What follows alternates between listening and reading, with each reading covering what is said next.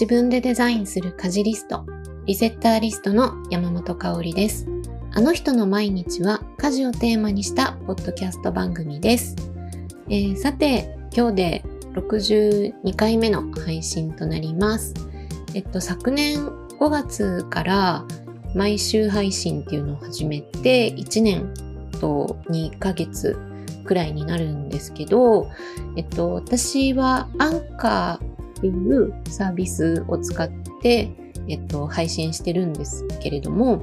あのそっちの、えっと、サイトに行くと、再生回数とか、そういうのがこう、配信別に数字が出たりするんですけど、この間、あの、嬉しいことに、えっとね、合計再生回数が、えっと、1万回を超えました。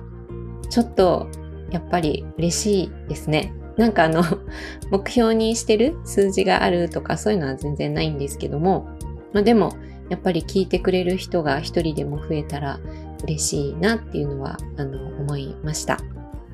あの、ね、人前で話すなんて、実は私はもう冷や汗かいて倒れるぐらい、本当に苦手でずっと来てたのでなんか今こんな風にポッドキャストをやってるなんてもうそれだけでちょっとミラクルっていう感じなんですけどもそうなんかよく苦手はね克服するのにこう時間を費やしたりしないで得意な方だけを伸ばすのがいいとかってねよく言われたりもすると思うんですけどなんか私の場合は話すことに関してはなんかあの苦手だからってもう諦めたりしないでちょっとやってみてよかったなって今は思ってます。だから本当に苦手っていうよりはその思い込み苦手だってこう蓋をしちゃってた状態だったのかなってなんかあのね今も別に得意では全然ないのであれなんですけどでも楽しいって思えるようになったってことはやっぱり苦手とはまたちょっと違ったのかもしれないなって思います。はい、あ、ちょっと話がそれたんですけども、でね、あの、アンカーの方のサイトを覗いてみると、えっと、推定視聴者さんの数っていうのが出るんですけど、まあ、どのくらいね、正確かはちょっとわからないんですけど、今180人くらいの方が聞いてくれてますよ、みたいのが出てました。はい、なんか嬉しいと思って あの、ね、当たり前ですけど、最初は私、あの、一人からしか誰誰も聞いてないっていうところから 始まったので、あの、そうですね。やっぱ180とかってまで行くと嬉しいなって思ってます。えっと、この番組は、あの、もともと私が家事をするときって退屈しちゃうから、なんか耳だけでも楽しく過ごせるように、なんか家事のお供に聞いてもらえたらいいなと思ってあの始めた番組なんですけれども、うん、実際ね、リスナーさんからも家事しながら聞いてますってメッセージをいただくこともあって、それは本当に嬉しいなと思っています。で、あの、そんなね、家事のお供に聞くのに、まあ音楽とかもあるんですけど、ポッドキャストってやっぱり本当に便利で、あの、便利っていうか楽しいものだから、あの、私もいろんな番組を家事をしながら聞いてるんですけど、はい、なんかちょっと 話がだいぶそれて、やっと本題に入るんですけども、今日は、あの、最近私がよく聞いてる番組を5つ、えー、ご紹介しようかなと思ってます。えっ、ー、と、前にこの番組の中で、えっ、ー、と、紹介したものも入ってるし、新しく聞き始めたものもあります。はい。ということで、まずは新しく聞き始めた番組を3つご紹介していこうかなと思います。はい。えっ、ー、と、では1つ目なんですけども、古典ラジオです。えっと、これはね、ポッドキャストの超人気番組なので、ご存知の方も多いんじゃないかなと思います。あの、大体ね、ランキングとかのトップの方に入ってたりするので、サムネをね、見たら知ってる、見たことあるっていう方も多いかなと思います。あの、歴史を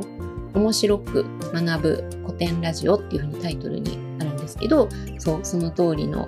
えっと、番組で、えー、深井さん、ヤンヤンさん、樋口さんっていう男性3人による、えっと、歴史コンテンツ番組っていう感じなんですけども、まあ、今更ね、私が おすすめする必要なんか全然ないっていうぐらい、めちゃくちゃ、あのー、面白くて有名な番組なので、まあ、まだの方はぜひ聞いていただきたいなと思います。えっとね、私が最初に知ったのは、あの、実は歴史の番組聞きたいなと思って聞き始めたんじゃなくて、あの、サムネはね、知っていたんだけど、あの、まだね、こう、クリックして再生するっていうところには至ってなかった頃に、えっと、ある時、この番組の番外編っていうのがあって、そこであの、篠田真紀子さんっていう方がゲストに出てた回があって、それを再生したのが最初でした。あの、篠田さんって、ほぼ日とかにもいらっしゃった方なんですけども、私はアンマリー・スローターさんっていう方の Unfinished Business、えっと、日本語版で仕事と家庭は両立できないっていう本があるんですけど、その本すごい好きな本なんですけども、それの解説を、えー、篠田さんがされていた本の中でね、そう。で、それきっかけで篠田さんのことを知って、で、なんかすごい、あの、印象に残って大好きになって、えっと、ツイッターをフォローするようになったんですけども、で、そこで、あの、篠田さんが古典ラジオの番外編に出ましたみたいなツイートをされてて、で、そこきっかけで、えっ、と、古典ラジオの本編も聞くようになったっていう流れで聞き始めました。で、篠田さんの回もめちゃくちゃ面白かったので、えっと、これはね、なんかあの、子育ての話とかもされてたはずなので、あの、私のこの番組をね、聞いてくださってる方だったら、きっとあの、楽しいんじゃないかなと思うので、それもおすすめです。はい。で、そう話がちょっとまたそれたんですけど、あの、本編の歴史コンテンツの方は、えっと、学校では学べない歴史の面白さを学べる番組みたいな感じで、あの、日本史も世界史も両方あって、なんかね、あの、聞いてると、そう、昔学校で暗記したな、みたいな、あの、歴史上の出来事とか、人物の名前もいっぱい出てくるんですけど、なんか当然、あのね、学校の授業だと、ね、あの、一つ一つにね、深く掘り下げることってやっぱり時間的にも難しかったり、そういうね、教わり方ってしないから、なんかこう、その、それぞれの、えっ、と、出来事だったり、人物の背景にある、あの、当時のね、常識だったり、パワーバランスだったり、あとその人物の生い立ちだったり、なんかそういうことについて、あの、本当いろんな視点から読み解いていって、それを解説してくれるみたいな感じなんですけど、なんていうかこう聞いてると、あの、ほぼ記号としてしか、こう暗記する対象としてしか、あの、認識していなかったいろんなことが、なんか本当に生き生きと描かれていくっていうか、うん、なんか聞いててね、なんか本当に純粋に楽しいんですよね。うん。で、なんかそれをたくさん聞いていくにつれ、私もなんか歴史がなんか気になりだしちゃったりして、そう、あの、キングダムを読み始め、今は三国志にまで 手を出しているところです。はい、あの漫画の方ですけどね。うん。そう。で、あのー、最初にご紹介したそのパーソナリティの樋口さん、ヤンヤンさん、深井さんの掛け合いもすごい楽しくて、あのー、面白いので、ぜひぜひ聞いてみてほしいなって思います。まだの方は。はい。っていうのが一つ目の、えっと、おすすめのポッドキャストです。はい。で、次が二つ目なんですけども、えっと、次ご紹介するのも、これも今すごい人気の番組なので、ご存知の方多いんじゃないかなと思うんですけど、えっと、ジェーン・スーさんと TBS アナウンサー堀井美香さんの番組、オーバー・ザ・サン。これはね、私は多分エピソード3つ目か4つ目くらいの頃から聞き始めて、もう毎回本当にあの吹き出しちゃうくらい面白くて、そう、なんかあの、周りの親しい友人女の子のお友達とかには勧めたりしてたんですけど、そうちょうど私の年齢、今私45歳なんですけど、の女性には特に刺さる番組だと思います。あの、わかるみたいな、あの、笑っちゃうみたいな面白さもあれば、あの、ね、ちょっとしんみり泣いてしまうような話もあったりして、なんかいろんな生き方があるよね、みたいな感じで、いつも元気をもらえる番組になっています。あの、まあ、男性が聞いてもね、面白いと思うんですけど、特に女性には、あの、おすすめかなって思います。はい。っていうのが2つ目の、えっ、と、ポッドキャスト番組です。はい。次に、えっ、と、3つ目なんですけども、えっ、と、私の友人が、えっ、と、少し前に始めた番組なんですけど、あの、えっとね、タイトルがクエスト FM です。えー、男性3人がパーソナリティを務めているポッドキャストなんですけども、その中の一人が、えっと、はいもじもじっていう会社の代表をしている松岡敦さんです。で、えっと、私の番組でも何度かご紹介しているワーカーズボックスっていうあの書類をね、整理できるすごいおしゃれなかっこいいデザインの箱があるんですけども、それをね、作ってるあの会社の方です。あの、もともとは松岡さんのパートナーの、えーと、デザイナーの松田彩子さん。以前ね、ゲストでこの番組にも来ていただいたことがあるんですけども、松田さんが私のもともと友人で、で、その関係で私も松岡さんと交流があるっていう感じなんですけども、で、あの、この番組は、えっと、パーソナリティの、えっと、お三方が、みんなこの番組の中では DJ 〇〇みたいな感じで下の名前で名乗ってるんですよね。なんかそれで呼び合ったりしててちょっと面白いなと思って聞いてるんですけど、なので松岡さんもこの番組の中では DJ あつしで通してますね。はい。で、他のお二人は、えっと、DJ 翔太さんと DJ まさしさん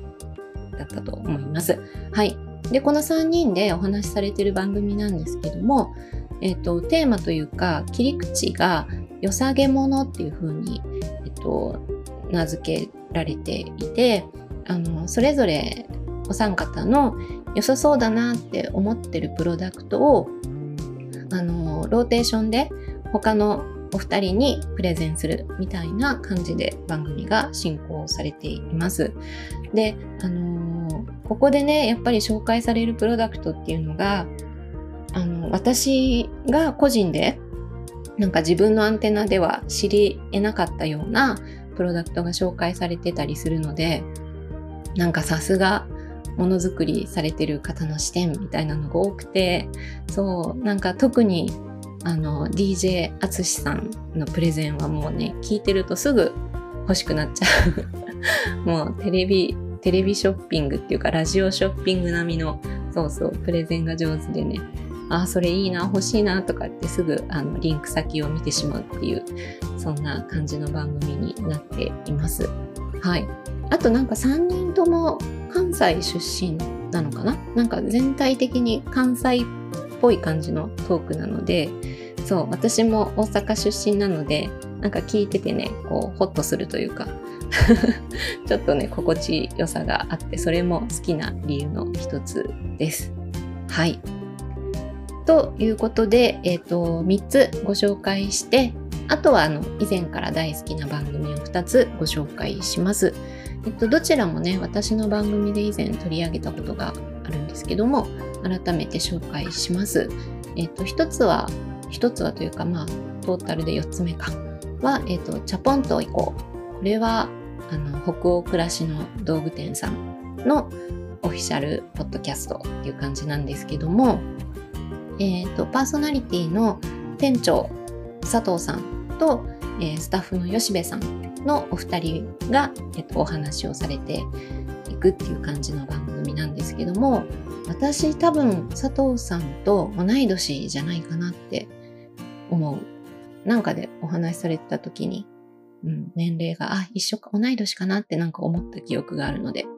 そう。なので、なんかこう、等身大の、なんか暮らしについてとか、日々の悩みとか、なんか、こう、なんていうのかな。生き方とかなんかそういうのがなんかこう共有できてすごくね聞いててリラックスできるんですよね。そう。でなんかお二人もなんかこの番組のことを女湯トークっていう風な感じでそういうスタンスでお話しされていると思うんですけどもなんかすごいゆるゆるとお話しされてるのを聞いているのがこうそれを家事をしながらね聞いてるっていうのが私はすごく心地よくてあの毎回更新されるとあのすぐに再生して聞いています。はい、これはぜひぜひおすすめの番組なのでよかったら聞いてみてください。はい、で、えっ、ー、と最後5つ目が、えー、おっさん FM です。またちょっと雰囲気の違う番組なんですけども、えっと、パーソナリティが、えー、株式会社ハテナ代表のクリスさんと、ウェブ開発者の永山さん、男性2人の番組です。これはね、あの、おすすめの映画とか動画とか本とかを紹介されてたり、あと、毎月ゲストをお迎えしてお話しされたりとか、で、なんかテーマもいろいろで、えー、その時々にハマってるものとか気になった出来事とかそんな感じの雑談が、えーと、メインになってるんですけど私はこのお二人が話してる感じがすごい好きであのもともとねファンでこっそりというかまあ普通にずっと聞いてたんですよね長いこと。はい。でもなんかのきっかけである時お声がけいただいてゲストに呼んでもらったことがなんとあってあの自分がねこの番組でゲストをお迎えしてお話しするっていうことはあっても呼ばれるってことはほとんどないのでめちゃくちゃ緊張して あの収録に臨んだ記憶があります。なんかあの本当いつも聞き慣れてるお二人の声と自分が話してるっていうのがすごい不思議な感覚でなんかね気を抜くとぼーっとただのリスナーになってしまってこう聞いてしまう側に回っちゃうんですけどでも私が質問されてるんだったと思ってそうそうそうなんかちょっとねそうい不思議な経験をしましたであのそのご縁で私もこの番組にそれぞれ、えっと、クリスさんと永山さんあのゲストでね来ていただいたんですよそう、本当嬉しかったです。なんかこういうつながりって、ポッドキャストをやってたからこその面白い出会いだなと思って、うん。あの、お二人がね、紹介される映画とか動画とか、私も結構気になるものとか好きなものとかが多かったりするので、全部はね、さすがに 全然追いつけないんですけど、あの、気になった作品とかは、あのすごい参考にして見たり読んだりするようにしています。本当男性も女性も楽しめる番組になっているので、ぜひ聞いてみてください。はい。という感じが、えー、私が最近よく聞いてる番組5つご紹介っていうことになります。はい、もうなんか、一人会の時はだいたい10分とかで終わっちゃうんだけど、今日ちょっと長めになってるんですけど、最後にもう一個だけちょっとご紹介したいアイテムがあるのでお話しします。えっ、ー、と、ちょっといつだったかな？ちょっと時期忘れちゃったんですけど、少し前に、あの、アフターショックスっていう骨伝導式のヘッドホンを買ったんですよね。そう、それがね、とってもいいので、あのその話をちょっと最後にしたいなと思います。あのアフターショックスはオープンイヤーっていうスタイルの、えっと、ヘッドホンで耳を塞がないタイプの、えっと、ヘッドホンになってるんですけどあのスピーカーっていうかこう音が聞こえてくる部分で普通耳の中に入れると思うんですけどそれが何て言うのかな耳の前の方っていうかほっぺ側？にペタッとくっつけるみたいなイメージなんですけど、で、そこからこう耳の上に引っ掛けるワイヤーがついていて、後頭部をぐるっと囲む形でつながってるみたいな感じで ちょっとわかりにくいんですけど、あの、まあ、要は耳の穴には何も入ってない状態で、えっ、と、音は振動で骨に伝わってて聞こえてくるっていう。なんかこう、だから音楽は聞こえるけど、オープンイヤーだから外の音も同時に拾えるみたいな感じなんですよね。そう。で、もともとこれは私がランニング朝ねするのが好きで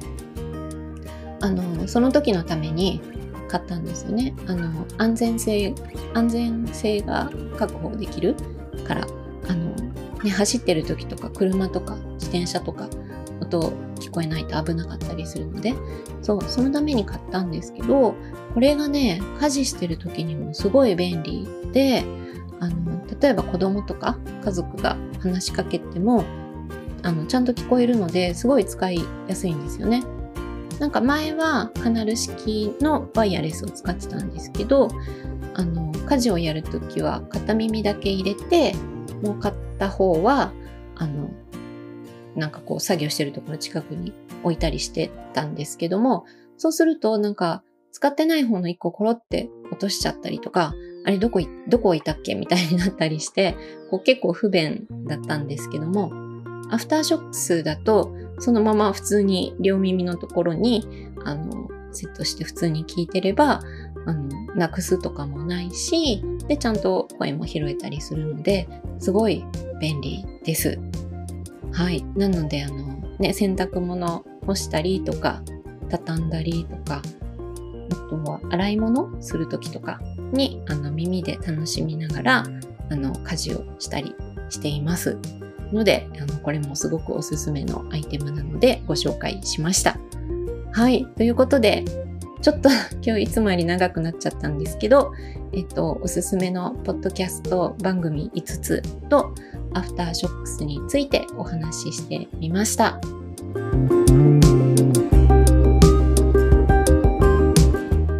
はいえー、今回のあの人の毎日はここまでとなります。概要欄にお便りフォームをご用意しています。感想、質問、トークテーマなど募集していますのでよろしくお願いします。それではまた次回お会いしましょう。山本香里がお届けしました。